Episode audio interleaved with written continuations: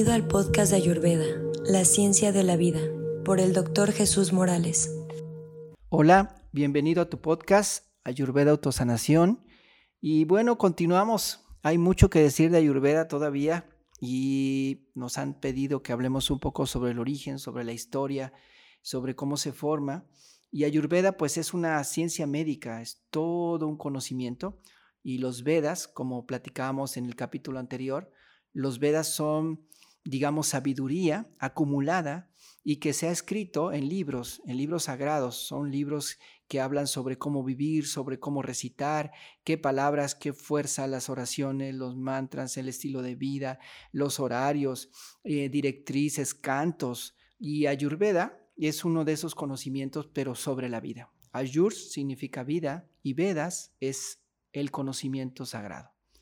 Por lo tanto, Ayurveda es la ciencia que estudia la vida, es la ciencia que estudia cómo debemos de vivir, cuáles son los mejores horarios para realizar ciertas actividades, cuáles son las mejores estaciones para limpiar ciertas eh, cuestiones de mi cuerpo, cuáles son las relaciones y la mejor forma de comunicarme, cómo puedo sacar ventaja de, mi, de mis condiciones internas, de mis pensamientos, de mi salud, de mis enfermedades, de los días, de la etapa de la vida, de la edad, todo eso es Ayurveda. Entonces Ayurveda tiene que ver con la, con la vida y por lo tanto es un arte. Conocer Ayurveda es como conocer un arte y mientras más practicas un instrumento, más profundidad puedes tener en escuchar el tono eh, de ese instrumento e incluso con escucharlo saber qué, qué siente la persona que lo está tocando, ¿no? Con qué intensidad. Lo mismo es Ayurveda. Es el arte de la longevidad. Es el arte de saber caminar y transitar en este mundo para poder tener una vida larga, pero sobre todo sana y sobre todo con paz. Em, también Ayurveda obviamente estudia el cuerpo, la mente y el ser. ¿no? olvidar que también Ayurveda estudia aquello que se traslada de un cuerpo al siguiente. Recordar, como decíamos en el capítulo anterior, que es esa, esa jiva es la que nos mantiene con vida es la parte que le da sustento y que le da credibilidad a lo que estamos viviendo. Cuando nosotros tenemos la pérdida de un familiar y ese familiar se va, ¿qué pasa cuando esa persona muere? Tú le dices, no te vayas a este abuelita, no te vayas tío, ¿no? No te vayas mamá. Pero si tú observas, el cuerpo de ellos está ahí.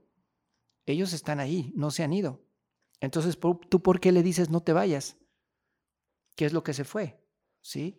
Eh, esa es la jiva, ese es el ser, ese es el alma, ese es el paramatma, ese es el alma. Bueno, el paramatma es la parte divina que está en esa alma y que está dentro habitando junto con el alma para tener una razón de ser. No es solamente saber que yo tengo un ser que está habitando este cuerpo y que este cuerpo es el instrumento con el que me muevo, el vehículo, y que tengo un instrumento que se llama mente y que si yo aprendo que esos son mis instrumentos y mis herramientas, logré un gran avance tengo conciencia y eso me permite evitarme muchas enfermedades y muchos problemas, ¿no? Pero si además de eso trabajo más internamente y descubro que además de ser un, estado y un ser que está viviendo en ese, en ese cuerpo, además de eso, yo me doy cuenta que hay algo dentro de mí que me puede hacer que eso crezca, que eso ilumine, que ese paramatma guíe al alma para que eso me, me permita tomar el camino y la conducción correcta en mi vida que me va a dar muchas satisfacciones. Y bueno, por lo tanto hay que ayudar a mantener lejos de nuestro cuerpo la descomposición. La descomposición que uno ve claramente cuando está en la muerte, pero también la descomposición que nosotros vemos en la vida. Porque cuando tú comes algo que no te hace bien, empiezas a sentir otro sabor de tu boca, ¿no? Tienes un mal aliento cuando comes eh, alimentos que no son propicios a tu constitución, o cuando estás ya teniendo un avance de descomposición interna y huele, huele el sudor. Una persona puede oler muy mal, puede tener un aliento muy fuerte, muy fétido, puede tener este, incluso a descomposición. Y entonces todo eso son signos de que entonces te estás desapartando de este estado de conciencia. Son cosas como muy aisladas, pero si uno lo puede analizar, también tienen demasiado en común. O sea, son cosas que nos unen y que a veces pensamos que, bueno, ¿cómo puede un olor tener que ver con mis pensamientos, no? Pues los tiene. Y esa es la parte íntima de la ayurveda. Como si yo despido cierto olor, puedo tener cierto tipo de pensamientos. Y si yo tengo cierto tipo de, de, olor, ¿Cómo puedo en esas características, o, cuando yo voy al baño, o cuando yo orino, o cuando yo me muevo, cuando yo sudo, nuestras malas, que son nuestros desechos, dependiendo del tipo de olor, es mi personalidad. Y dependiendo del tipo de olor, es el estado en que yo me encuentro en, en calma o en pelea adentro de mí. Y esa calma yo la llevo a donde yo vaya, o esa pelea yo la llevo a donde yo vaya y yo estoy peleando con todas las personas con las que me encuentro. Entonces, no olvidar que Ayurveda entonces es el lado sanador de mi vida. Ayurveda, por lo tanto, es una medicina de la India que tiene más de 5.000 años. Es la medicina holística de India y que ha sido practicada continuamente por más de 5.000 años. Es una ciencia y es una ciencia hermana también del yoga. Es considerada Ayurveda la madre de todos los sistemas de sanación. Para algunos autores es muy respetable, habrá algunos que piensen diferente, pero en India el ayurveda es una de las, de las medicinas madre de todo el mundo. Para algunos es los primeros inicios de la medicina interna que conocemos nosotros aquí en Occidente. Entonces, bueno, recordar que Ayurveda lo que pretende o cuáles son sus metas es mantener a las personas saludables mientras persiguen metas espirituales. Es decir, Ayurveda conecta el cuerpo, el material humano con lo místico divino. Es decir, cómo mis actividades, mi alimentación y mi ejercicio me van a poder también elevar o descender. Cómo mis palabras me elevan y cómo mis palabras me, declinan. Cómo mis acciones me hacen ser una persona de luz una persona positiva a una persona que pues desea el mal, no un tipo de personalidad. Entonces Ayurveda es cómo a través de mi día a día yo persiguiendo metas que sean más trascendentales, más íntimas, más internas y de elevación, no tan solo estoy siendo una mejor persona, sino que me estoy sanando. Entonces, cuando yo mantengo el cuerpo en un estado de salud libre de enfermedades, pero además yo esto lo combino con pensamientos positivos, yo estoy trabajando en pro de mi camino de mi realización. Ayurveda nos enseña cómo usar la salud como una base fundamental en el camino a la iluminación. Eso es Ayurveda. ¿Qué más podemos decir de la Ayurveda? Bueno, de Ayurveda hay mucho que decir en la mitología. Hay quien atribuye a Ayurveda em, el creador máximo, lo que vendría siendo Brahma. Eh, en India también existe Padre, Hijo y Espíritu Santo. El Padre es el Señor Brahma, el Hijo es el Señor Vishnu y el Espíritu Santo es el Señor Shiva. Cada uno tiene una, digamos, correlación, ¿verdad? Nuestro Padre nos forma, nuestro Hijo nos sostiene y nuestro, y nuestro Espíritu Santo mata y destruye todo aquello que nos ayuda a hacer, a elevarnos y a despertar a nuestro ser. Y lo mismo hace Brahma Vishnu Shiva.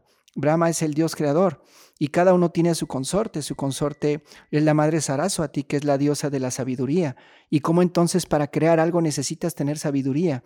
Si tú tienes sabiduría para crear algo, vas a crear algo positivo y grandioso. Y si no la tienes y vives en la ignorancia, no vas a poder crear algo positivo y grandioso.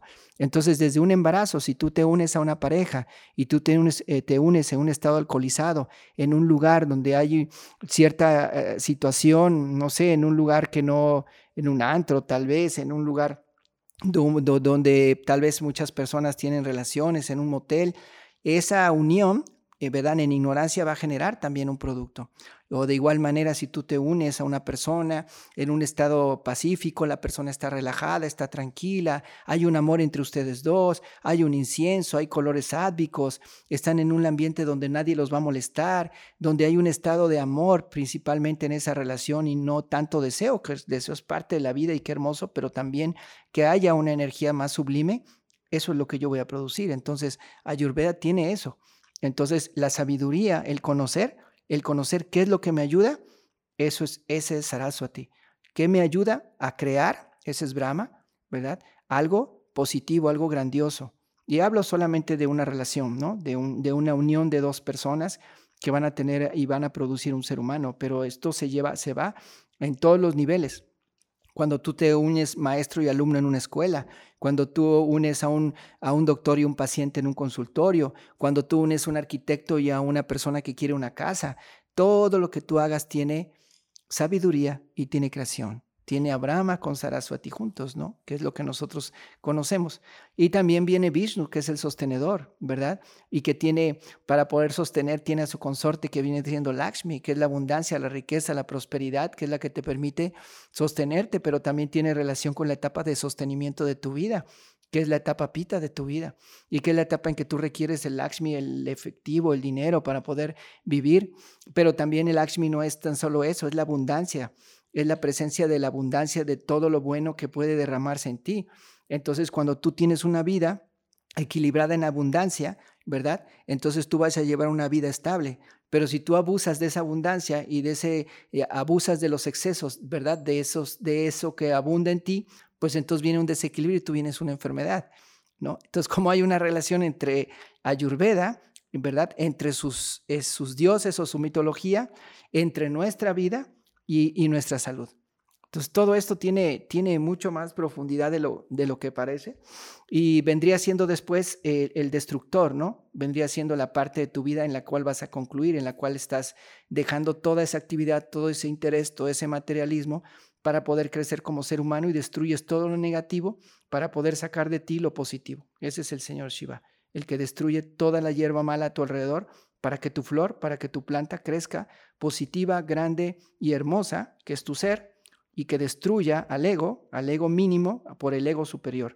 El yo que piensa que soy el carro, que piensa que soy el vehículo, que soy eh, la marca, que soy el dinero, que soy el estatus social, ese va a disminuir para poder dar lugar al crecimiento del ser. Al que no le importa si trae unos tenis de marca o si mm, anda caminando en la calle y si tiene o no dinero, no le importa, porque él no es eso. Cuando tú descubres quién eres, no te importa lo que traes puesto, ni cómo te llaman, ni si tienes un cargo, y si vives muy sencillamente, lo que importa es el ser. Entonces es ahí cuando el Espíritu Santo, cuando Shiva crece en tu ser, se van todas esas equivocaciones en tu mente y hay un desarrollo de tu ser que te permite ¿verdad? Tener un crecimiento del ser. Y en la etapa de la vida vendría siendo el momento en que tú dejas y abandonas las cosas materiales, ¿verdad? Esa opulencia y esas cosas, claro, pueden estar a tu lado, tú puedes estar lleno de opulencia, pero no necesitarlas. Eso es lo que quiero decir. Las abandonas en el sentido de que ya no son eso lo que te sostiene. Puedes tener tu casa, tu mansión, pero no te sostiene eso. Tú sabes que tú vales por lo que tienes adentro de ti. O puedes simplemente dejar todo eso ¿verdad? Vivir en un ashram o tal vez vivir de una manera muy módica y sencilla porque sabes quién eres. Y se sabes que no te define esa marca, que no te define ese estatus, que no te define lo que piensan los demás, sino lo que tú sientes adentro de ti. Ya no estás describiendo el mango, ya estás comiendo el mango. Y entonces ya eres eso. Entonces viene la destrucción de lo negativo, ¿verdad? Para dar la apertura a lo santo, a lo espiritual, a lo grandioso de ti. Y es cuando tú trasciendes Brahma, Vishnu, Shiva, y cuando la mitología hindú y la mitología de, en todos los espacios se hace presente en la persona, que es lo mismo que nosotros venimos a desarrollar, ¿verdad? Tenemos un creador, tenemos a, un ser que nos sostiene, ¿verdad? En este caso, y, y la destrucción de todo lo malo para que tu ser, tu espíritu se vuelva santo.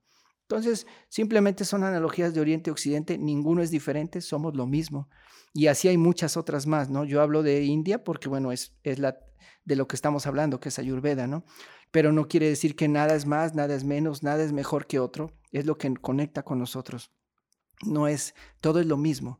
De hecho, en India e, ellos utilizan muchísimos, muchísimas deidades utilizan al señor Ganesh, que es un elefante, utilizan al señor Hanuman, que es un mono, utilizan a la madre Durga, que va encima de un león, ¿no?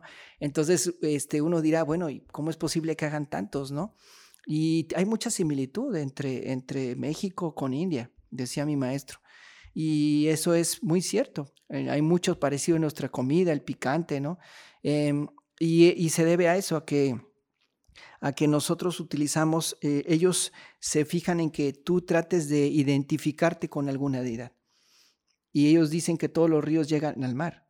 No importa cuál sea la que te identifica a ti. Lo que importa es que a través de esa fe, esa devoción y esa identificación, tú vas a llegar a sacar lo más grande de ti que se va a unir con lo más supremo. Y lo mismo nos pasa, nosotros aquí tenemos un montón de santos y de beatos y sentimos afinidad por uno y yo le pido a ese y al pedirle a ese santo, ese beato, no estoy apartándome, ¿verdad? Pero eso me hace llegar a, la luz. Y bueno, hay en sin fin, hay quien va directamente a la luz, ¿no? Y va con Dios mismo. Entonces no importa, no importa cómo lo hagas, no importa qué, lo importante es que camines hacia allá. Eh, claro, cada uno a su manera y nada es mejor que nada de nadie, solamente caminar.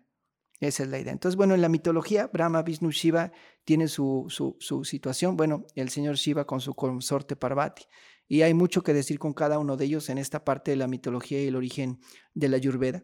Este, precisamente el padre de Parvati es, es, este, es quien ejerce, ¿verdad? Y quien da la información y le permite también al, al señor Shiva tener información. Y eso hace, ¿verdad? a través de los Aswini Kumaris, que son los médicos dioses que reciben esta información y que es a través de eso que ellos pueden transmitir y tener la información divina. ¿De qué se trata esto? Que bueno, que en algunos estados estos personajes, estos seres, estos, estos grandes rishis, eh, a través de estados meditativos y a través de estados de mucha, de mucha introspección y de mucho desarrollo del ser, logran sutilmente poder comprender cosas que están en la naturaleza, que están alrededor, que están en los alimentos, que están en el olor, que están en el sabor, que están en el tacto, que están en los animales y lo relacionan con el ser humano. Y entonces descubren, ¿verdad?, que nosotros también tenemos elementos y descubren que, descubren que también tenemos sabores y descubren que también tenemos olores y que también tenemos similitud animales y que también tenemos relación diferente con una planta una persona que con otra. Entonces es a través de esa intuición, de esa percepción desarrollada, que llega esa información y que nosotros, o ellos, perdón, los rishis, lo toman como, como un conocimiento divino. Y bueno, eso va de lo que tú puedas pensar, que simplemente es una, es una impregnación o, un, o un, discernimiento profundo a algo, si tú quieres verlo desde, desde una parte mental, material, y es válido, te doy esa respuesta, y en el cual tú llegas a un discernimiento a través de la lógica y de la introspección a pensar y a deducir que si tú tomas un alimento picante y tú tienes acidez, te va a generar más calor y que aquí hay calor y que el picante es caliente y tiene un efecto caliente. Entonces, a través del discernimiento, de probar, de vivir, esa persona va dándose cuenta, va tomando nota de eso y va creando un conocimiento. Pero también puedes irte a la parte mística y divina y poder darte cuenta cómo para tú poder tener esa, esa información tal vez de forma sutil, como llaman aquí los jóvenes, te caen los 20, te, abren puertas, ¿verdad? De alguna manera como comprendes cosas que antes no comprendías y de una forma como muy sutil, simplemente te llega esa información y tú lo deduces y es el soplo divino, es el, la información de labio oído, ¿sí? Y que de forma, podrías pensarlo, Em, divina llega al oído de estos maestros que son los que transmiten esta información. Todo es lo mismo. Es como tú lo quieras ver, como tú lo quieras comprender. Finalmente esta información llega al ser y eso hace que la persona lo, transcriba, lo escribe. Tuve la oportunidad de estar en la Universidad de Gujarat en India y nos permitieron bajar eh, con la escuela Prema, por cierto, el doctor Berra. Em, nos permitieron bajar a la biblioteca a, a conocer ahí y hay escritos en palma eh, antes, ¿verdad? Eh, antes no era en palma, antes era de labio oído, de maestro a discípulo, de padre a hijo, de abuelo a nieto. Y, se acercaban las personas a escuchar a estos maestros que transmitían este conocimiento y a través de la palabra, a través del, de estados, ¿verdad? De ejercicios respiratorios, de meditación, de prácticas de yoga, de, de alimentos, de, de masajes, de productos, de plantas, de probar, de alimentos, de cocinar, se transmitía el conocimiento. Hasta que llegó un momento en que había que hacerlo en algún, de una forma escrita y son estos grandes maestros los que bajan, bajan esta información a, libros. Y ellos son los que nos permiten tener el conocimiento ahora, ¿no? El maestro Caraca, que es el que hace el Caraca Samita, o Characa para algunos autores. Y, este, y ahí encontramos mucha información. Entonces em, empieza a crear en palmas, en hojas de palma, cómo se escribe, y después ya pergaminos y de pergaminos a libros. Entonces es una información de miles de años. Y esto está transmitido también por todos los dioses y semidioses. Indra, Indra, ¿no? El señor de los dioses, a su hijo, que es Arjuna. También se dice que es eh, parte de la, de la información y la transmisión de estos grandes conocimientos. Algunos autores más hacia un semidios o dios, algunos más a otro. Eso va también en Ayurveda de acuerdo a la creencia, el tipo de filosofía de cada, de cada persona, ¿verdad? Y bueno, yo lo único que hago es leer y transmitir lo que está en los libros. No, no, no, no es mi deber decir que algo es mejor que otro, simplemente transmitir. Entonces, bueno, eh, a diferentes nombres, ¿no? Bharat Baja, el primer humano que recibe el conocimiento, y hay muchos sabios entre ellos, Atreya, que es muy reconocido, o Agnivesa, que es un estudiante de Atreya y autor también del Agnivesa Tatra que son maestros que reciben información de estos primeros seres que, que tienen este conocimiento y los van transmitiendo de generación en, generación hasta llegar a Sharaka, que es el autor del libro más importante en Ayurveda que se conoce hasta hoy, que es el Karaka Shamita. Entonces, bueno, de estos Vedas hay información, todo esto pasa a las personas y como recordamos, mantener el cuerpo en una salud, ¿verdad? Libre de enfermedades, para enseñarnos cómo usar la salud como una base fundamental en el camino de la iluminación y mantener a las personas saludables mientras persiguen metas espirituales más importantes. Esa es la idea, esa es la intención de Ayurveda, que no tan solamente comas sano, sino que también te desarrolles, que no tan solo te veas mejor, sino que tus relaciones sean mejores, que no tan solo tengas buenas relaciones, sino que también, además de eso, eh, vivas en paz. Esta es parte de lo que estamos hablando hoy en nuestra conversación y nuestro tema de Ayurveda Autosanación, la historia, la mitología. Gracias por estar presentes, gracias a todas las personas que se interesan en todos los niveles, en todos los ámbitos, en todos los idiomas, en todos los países. Es un honor poder estar al frente de este micrófono y poder decirles todo esto. Simplemente es compartir. Gracias, mi nombre es Jesús Morales. Esto es Ayurveda Autosanación. Muchas gracias.